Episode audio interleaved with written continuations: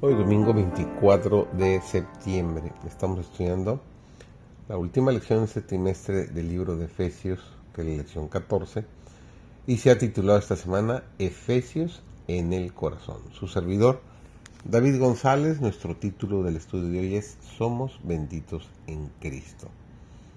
Se le revelaron al apóstol los peligros que iban a asaltar a la iglesia de Éfeso porque yo se dijo que después de mi partida entrarán en medio de vosotros lobos rapaces, que no perdonarán al ganado, y de vosotros mismos se levantarán hombres que hablen cosas perversas para llevar discípulos tras sí.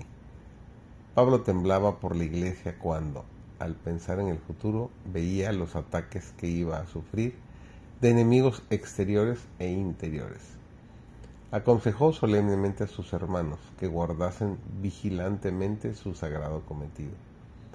Y ahora, hermanos, continuó, os encomiendo a Dios y a la palabra de su gracia, el cual es poderoso para sobreedificar y daros heredad con todos los santificados.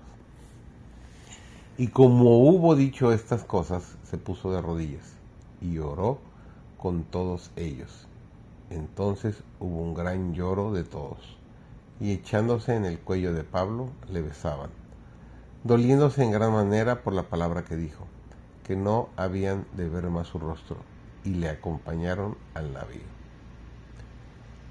Según nos escogió en él antes de la fundación del mundo, para que fuésemos santos y sin manchas delante de él en amor, habiéndonos predestinado para ser adoptados hijos por Jesucristo a sí mismo según el puro afecto de su voluntad.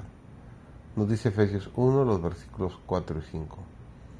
En el concilio del cielo se hizo provisión para que los hombres, aunque fueran transgresores, no perecieran en su desobediencia, sino que mediante la fe en Jesucristo, como su sustituto y garantía, pudieran llegar a ser los elegidos de Dios.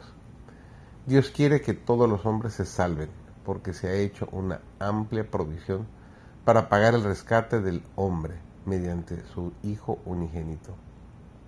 Aquellos que perezcan perecerán porque rehusarán ser adoptados como hijos de Dios a través de Jesucristo. El orgullo del hombre le impide que acepte la provisión para la salvación, pero el mérito humano no bastará para admitir un hombre a la presencia de Dios. Lo que hace aceptable a un hombre delante de Dios es la gracia impartida de Cristo a través de la fe en su nombre. No se puede colocar ninguna confianza en las obras, ni en los felices vuelos de los sentimientos como evidencia de que los hombres han sido elegidos por Dios, porque los elegidos lo son a través de Cristo. Nuestra santificación es el objetivo de Dios en todo su trato con nosotros. Él nos ha escogido desde la eternidad para que fuéramos santos.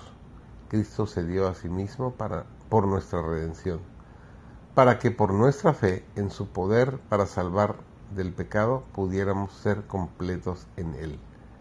Al darnos su palabra, Él nos ha dado alimento del cielo. Desead la plenitud de la gracia de Cristo. Sí, anhelad la justicia, sentid hambre y sed de justicia.